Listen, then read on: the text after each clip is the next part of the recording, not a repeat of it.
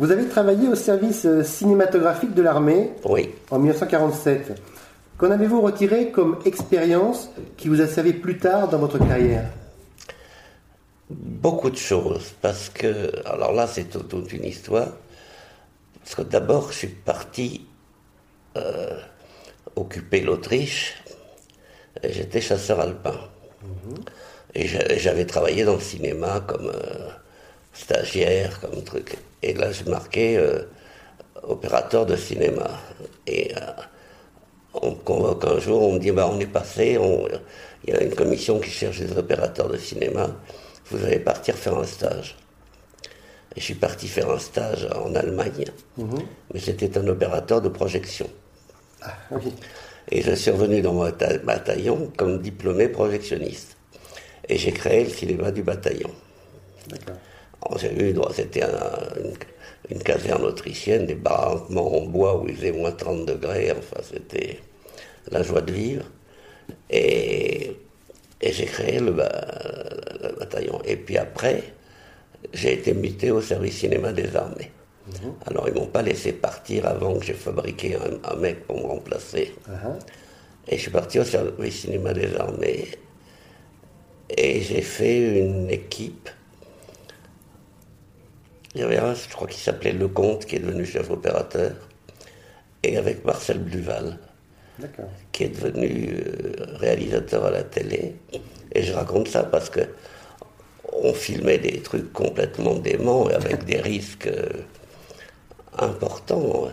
Parce qu'on a été dans, dans- filmer des avions qui mitraillaient des blocos. Il fallait être près du blocos. Enfin, bon, enfin pas ça, c'était. Mais je raconte ça parce que après j'étais à la télé. J'ai démarré à la télé comme euh, assistant de Raymond Oliver pour la cuisine du chef. Et j'ai été, grâce au ciel, assistant de Maurice Bluval, que j'ai retrouvé là, et, euh, avec qui j'ai fait des, des grandes dramatiques, puisque c'était en direct tous les soirs. Voilà. Et puis ça a eu un autre avantage, c'est qu'il y a eu euh, une grève, et j'ai été rappelé. Et là, j'étais au laboratoire où je me suis occupé des actualités, et des actualités allemandes. Ah, Ce qui m'a permis, pour mon deuxième film qui s'appelait Arrêter les tambours et qui se passait pendant le débarquement en Normandie, d'avoir de la figuration, alors que j'avais en tout et pour tout sept personnes pour faire l'armée américaine, les révoltés et l'armée allemande et les, les Français. Voilà. Et là, là, j'ai eu tout et j'ai pu faire mon film. vous avez utilisé des, des stock shots Ah oui, plein. Ils m'ont laissé les utiliser. euh, Parfait. c'est formidable. Parlez-nous un peu de cette époque justement de, de la télévision en direct, l'intensité avec laquelle euh, on, on devait ressentir le travail à, à cette époque-là. Ah, C'était assez passionnant parce que on a, c'est comme une pièce de théâtre. Nous, on l'avait répété, euh, une pièce de théâtre où on change les décors euh, sans arrêt, où on tout manipule. Et il m'est arrivé une fois, c'était dans une pièce, euh, je crois que c'était avec Bluval, où on entend là, tout d'un coup une voix qui nous dit Les enfants, on est trop long, on coupe de telle page à telle page. Alors ça valait qu'il fallait couper tous les changements de maquillage, tous les costumes, tous les trucs, pour pouvoir faire le truc. Bon, bah, vous rendez bah. compte la trouille qu'on avait Ah oui. On était. Mais c'était. En même temps, c'était jouissif. Ah oui, c'est excitant. Et je me suis rappelé, en- enfin un truc, c'était un soir, il y avait une, drama- euh, une pièce de théâtre, et il y avait quelqu'un qui allait s'asseoir sur un canapé, et je m'aperçois que le, le canapé était sur des, des petits cubes pour le, le mettre plus haut, mais le, le pi- le pied qui était derrière était pas sur le cube. Oups. Et j'ai plongé, au moment où il s'asseyait, j'ai mis le cube, et il n'est pas tombé. Ouf. Ouf, et je l'ai regretté toute ma vie, parce que je me suis- dit, quel, quel chouette truc ça aurait été. Tout à fait. Mais c'était avec des copains qui jouaient au, au théâtre, des acteurs que je connaissais. Vous avez eu pitié de. Non, j'ai eu un réflexe, Un euh, réflexe. de défense. De 1948 à 1958, vous avez fait l'apprentissage de votre métier en étant assistant metteur en scène sur des films tels que Fusillé à l'aube, avec en, vedette votre mère, la grande et talentueuse Renée Saint-Cyr. Quelles leçons avez-vous apprises euh, sur quel film et de qui? J'ai tout appris. Je suis très copain avec Claude Pinotto, mhm. qui était un très bon assistant. Et le fait qu'il ait été très bon assistant a fait qu'il a duré très longtemps comme assistant. Moi, j'étais plutôt sur des films aventureux qui ne duraient pas, ce qui fait que je suis devenu metteur en scène beaucoup plus vite. Ah. Mais euh, j'ai eu des aventures merveilleuses parce que j'ai voyagé pas mal. J'ai été travailler euh, dans ce qui s'appelle maintenant la Croatie et qui à l'époque était la Yougoslavie et la côte d'Almat, mhm. parce que quand même la, côte euh, méditerranéenne, c'était vénitien, c'était la Dalmatie, et les gens parlaient avec des, un patois vénitien, mhm. et c'est devenu croate, ça j'ai jamais compris. Mais on a vécu là-bas un film avec Jean Marais, c'était une merveille de, vie. On a saoulé toute une rue, on leur a fait chanter le chant des partisans, le chant des partisans russes qu'ils connaissaient, le chant des partisans français que nous on connaissait. Puis j'ai fait un autre film aussi à, Madagascar mhm. qui s'appelait La Bigorne avec le même metteur en scène qui était Robert Darren qui avait travaillé comme acteur dans de, Foucault. Mhm. Et on a été à Madagascar sur une île presque déserte, avec comme acteurs François Perrier, Jean Carmé, Jean Lefebvre et Robert Hirsch. Une bonne brochette. Alors, c'était un des plus beaux souvenirs de ma vie. Ma femme était costumière. Mhm. On était tous, euh, on se battait pour le film. Ça a été une aventure extraordinaire. Et j'ai été en bateau. On a pris un avion, à un bateau à Marseille jusqu'à Tabatave et 26 jours de traversée sur un, sur un cargo. C'était extraordinaire. Vous avez pas mal de mer, j'espère. Oh, si on, on était la nuit sur les passerelles. C'était au moment où Suez était fermé. Mhm. Alors on croisait des bateaux toute la nuit, on communiquait avec eux, on parlait avec eux. On était avec les jeunes euh, qui démarraient à bord et j'étais avec ma femme, là, euh, le caméraman du film et puis la, directrice de production. Quel souvenir avez-vous de Robert Hirsch, ce très grand acteur? Eh bien, ça me fait marrer ce que vous me dites, parce que j'ai dîné avant-hier avec des gens et Robert Hirsch joue au théâtre en ce moment et j'ai envie d'aller le voir. Ah oui, parce que j'adorais ce type, il était extraordinaire. Le souvenir qu'on a eu de cette, cette vie merveilleuse là-bas, c'était. C'est pas croyable. Et puis après, je l'ai vu quand il était vraiment le, grand ponte de la comédie française. Et j'aimerais mieux, j'aimerais bien aller le voir maintenant. J'ai vu une photo, je trouve qu'il a beaucoup vieilli, ce qui est normal. Mais en tout cas, c'était une aventure extraordinaire. Et il a peut-être vieilli, mais son talent est toujours le même, j'imagine. Bah, il faut que j'ai envie d'aller le voir, j'en ai jamais douté.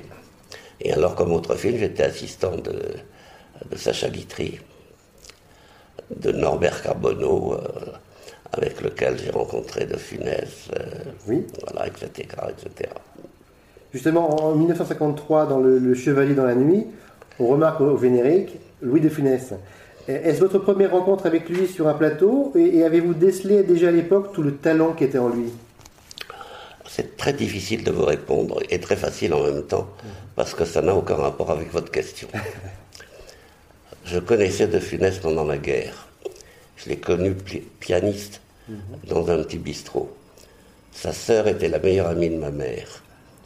Alors on allait le voir, un petit bistrot près de la Madeleine où il jouait du piano. Mhm. Et quand l'inspecteur de la mondaine passait, il jouait à quatre mains. Et c'est comme ça que j'ai connu De Funès. Et que je l'ai vu répéter ces trucs. Et, après, j'ai tourné avec lui. Je ne me souviens plus qu'il est tourné dans le Chevalier de la Nuit. Alors là, absolument pas. Mais avec euh, Carbonneau, il a tourné, j'ai fait courte tête avec lui, où il, jouait, et c'était très bien. Et puis après, il est venu à, Neuilly, il y avait une boîte de nuit qui, était, était à Neuilly, euh, à côté du, bar tabac. Tout ça a disparu C'était un quartier humain à ce moment-là, ça ne l'est plus. Et De Funès passait les nuits dans la boîte de nuit, on allait l'acclamer. Comment on dirige Louis de Funès sur courte tête, par exemple? Et pas de loi. Moi, je crois que ma force, mon contact avec les acteurs, vient du fait que j'étais petit assistant. Mhm. C'est-à-dire que mon boulot consistait à leur monter des cafés dans la loge pendant qu'on les maquillait et de les approcher comme ça. Ce qui faisait qu'ils se livraient à moi. Je les ai vus, je savais ce qu'ils pensaient, ce qu'il y avait au fond d'eux-mêmes. Euh, les acteurs, avant moi, une demi-heure avant d'aller tourner, et j'ai appris à les, à les, Enfin, je crois, j'ai appris à leur parler, à les considérer sur un plan humain et non pas sur un plan autoritaire. Je n'ai jamais fait preuve d'autorité avec des acteurs, jamais. Et j'ai toujours fait preuve d'amour, et cet amour a été partagé. Ah oui, de se, rendre compte effectivement que vous, que vous les appréciez, que vous les aimiez, ah, oui, que vous les compreniez. Absolument. L'année suivante, en 1954, vous avez travaillé sur Les Corsaires du Bois de Boulogne, encore avec euh, De Funès, mais aussi avec euh, l'américain et sympathique Jess Hahn, que vous dirigerez quelques années plus tard dans le mythique Les Barbouzes. Pouvez-vous nous parler un peu de Jess Anne eh ben, Je vais vous parler des Corsaires du Bois de Boulogne parce que c'était le premier film que c'est là où j'ai rencontré Norbert Carbonneau. Ça se passait à Saint-Tropez. C'était en, octobre. Il a plu tellement qu'il y a eu un, jeune homme noyé dans les rues de Saint-Tropez. Et on est reparti. On, est venu finir le, film fin novembre, parce que c'était sur un radeau, il fallait être dans la mer pour le faire naviguer, mhm. Mais on était gonflé à l'époque. Et, c'était le 21 novembre, c'était la date anniversaire de ma femme. donc c'était très important, et c'est comme ça que j'ai rencontré Jetson, qui était un personnage assez extraordinaire, qui venait de l'armée américaine et qui était resté en France, et que j'aimais beaucoup. Enfin, si vous me posez des questions sur tous les gens que j'ai aimés dans la vie, comme il y en a beaucoup, euh, ça peut aller très loin. Bien sûr. Quel a été le déclic pour passer vous-même à la réalisation en 1958 avec La môme au bouton? C'est un déclic faux, parce que je ne considère pas que ce soit un film de moi. J'avais été en Israël parce que je devais travailler, j'avais travaillé sur un scénario qui s'appelait Passeport pour la liberté qui était écrit par Méridor. C'était sur les camps de concentration anglais où on mettait les soldats de l'armée, je ne sais plus comment elle s'appelait, mhm. euh, israélienne, et on les mettait en, Éthiopie. Et j'ai été en Israël, je n'étais pas payé. Et j'ai vu que Méridor, en fait, c'était. Comment il s'appelle Le Pen. Mhm. C'était euh, le militant des. adoré le militant des. Et puis j'ai rencontré des gens étonnants. J'ai rencontré des, acteurs qui m'ont dit si tu réussis à faire ton film, on n'est pas pour toi, euh, parce que tu n'es pas de chez nous, mais on, t'aidera un maximum, parce que si tu, tu, arrives, on marchera nous aussi. Et, j'ai rencontré un, mec qui avait fait sauter le King David, qui était libraire à, à Jérusalem, et j'ai été discuter avec lui. J'ai réussi à me faire payer. J'avais eu une combine, les gens m'ont payé en, je sais plus ce que c'était, en, en dirham ou en truc comme ça. Ils s'attendaient à ce que je leur laisse. Ils m'avaient dit qu'ils me le feraient parvenir. J'ai dit non et j'ai tout gardé. Il était stupéfait et un peu dégoûté. Et c'était mon impresario qui m'avait dit euh, il faut téléphoner à un tel. Et j'ai téléphoné un tel est venu, je lui ai donné les trucs sans savoir ni son nom, ni rien du tout, mhm. et j'ai eu l'argent à Paris. L'argent, il n'y en avait pas, beaucoup. Et à ce moment-là, on m'a proposé de faire la bombe au bouton. C'était des, amis producteurs. C'était, il fallait tourner dans les huit jours. Il n'y avait pas de scénario. Il y avait euh, des équipes d'acteurs engagées. Et j'y allais le matin. On me disait, ce matin, il y a un tel, un tel, un tel qui arrive. Et, je disais, mais pourquoi faire? Ah bon, c'est pas, tu te démerdes. Et ça a été comme ça, j'ai travaillé moi, j'estime vraiment bien, je regrette de ne pas voir le film en improvisant des bagarres, des tartes, tartes à la crème, des trucs comme ça. Et, j'aimais ça, je le, trouvais pas mal. Et puis j'ai été le voir une fois en projection. On l'a projeté en public à Chantilly. Et quand j'ai vu la tronche des gens qui voyaient le film, j'ai compris qu'il fallait mieux que je ferme ma gueule.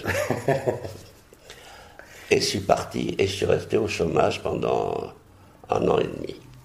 J'avais rien. Est-ce que c'est sur ce film que vous avez commencé à devenir scénariste de vos propres films? Parce que justement, vous n'aviez pas de, scénario très précis. Hmm, j'ai jamais compris. Vous savez, un metteur en scène, ça fait tout.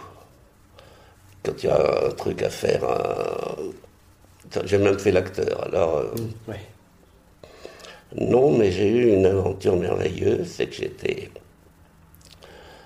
un metteur en scène qui avait fait une merde. Et euh, j'avais un acteur de mes amis qui était Henri Kogan, que j'avais eu, avec qui j'étais et à Madagascar et en Yougoslavie, qui m'emmenait courir au bois et qui m'a gardé ma forme. Puis un jour, je reçois un coup de fil. Allô Georges, ici Jacqueline Rémy, c'était la directrice de production. Maintenant que tu es metteur en scène, est-ce que tu, accepterais de travailler comme assistant? J'ai dit quoi Mais écoute, j'ai pas un rond, je fais ce que vous voulez. Mhm. le soir même, j'étais dans un wagon-lit de première classe. Alors là, ça commençait. Et j'allais à, Biarritz, où, ah je, louais une voiture et j'avais un metteur en scène avec moi. Mhm. Ce metteur en scène s'appelait Rudy Maté. C'était un chef opérateur en France avant. Et à ce moment-là, c'était un metteur en scène à Hollywood. Rudolf Maté Hein? Rudolf Maté Oui, on l'appelait Rudy Maté. Mhm. Et je l'ai escorté et on allait tourner à Lourdes. On allait tourner à Lourdes, notre productrice et notre actrice, c'était Loretta Young. On devait rester cinq jours, ce qui me faisait un petit salaire, mais ça permettait de bouffer. Bien sûr. Et puis elle a perdu la voix le premier jour, et elle a dit Dieu a voulu que ça comme ça. Je ne ferai pas de synchro, on attendra qu'il me rende la voix. Et alors? Alors on est resté cinq semaines. Et pendant cinq semaines, j'organisais les, pique-niques en montagne, les trucs comme ça pour Loretta Young et tout le monde. Ah, un tournage difficile. Oh, c'était pas facile, parce qu'après on a tourné dans, dans, dans Lourdes, enfin, dans mhm, mhm. là où il y a tous les trucs, et là c'était quand même une drôle d'aventure, parce que moi j'étais contre les marchands du temple à cette époque. Et quand j'ai vu la misère qu'il y avait à Lourdes, quand j'ai vu le type pour poser une photo, ça me révoltait. Mhm. Il était sur l'embrancard pendant trois heures. Et puis j'ai été les voir, et quand j'ai vu que pendant trois heures, il se marrait et qu'il y avait une complicité, alors j'ai dit, j'ai compris qu'il fallait mieux que je ferme ma gueule. Et ça a été une chose extraordinaire. Je pourrais vous en parler plus longuement, mais le film s'appelait La route miraculeuse. Mhm. Ça a été un miracle déjà sur ce plan-là. Et je suis rentré à Paris et on m'a proposé mon premier film qui s'appelait Marche ou crève. Mhm. Et il n'a pas crevé. J'ai marché. Oh et j'ai pas arrêté après. Alors vous voyez que c'est quand même euh, la vie. et c'était paradoxal parce que on, tournait aux fontaines à Lourdes où les gens prient, chantent. Mhm. Et mon metteur en scène me dit Maintenant, Georges, vais te les taire. Et jamais je les ai fait taire. Enfin, fallait, fallait trouver la. le, moment, le moment pour J'allais la nuit, la nuit prier à la, grotte quand il n'y avait personne. Mhm. Parce que c'est. Oh, il y a tellement quelque chose dans l'air. J'y suis jamais retourné j'avais envie d'y retourner comme brancardier, et puis, je sais pas, j'ai... un ami docteur qui, qui, va régulièrement pour aider. Moi, j'ai un ami qui, qui va tous les ans. C'est bien, c'est Comment vous rappelez-vous la première fois où vous avez dit action sur votre première réalisation? Dans quel état d'esprit étiez-vous euh, Tendu, enthousiaste? Je n'ai jamais dit action. Jamais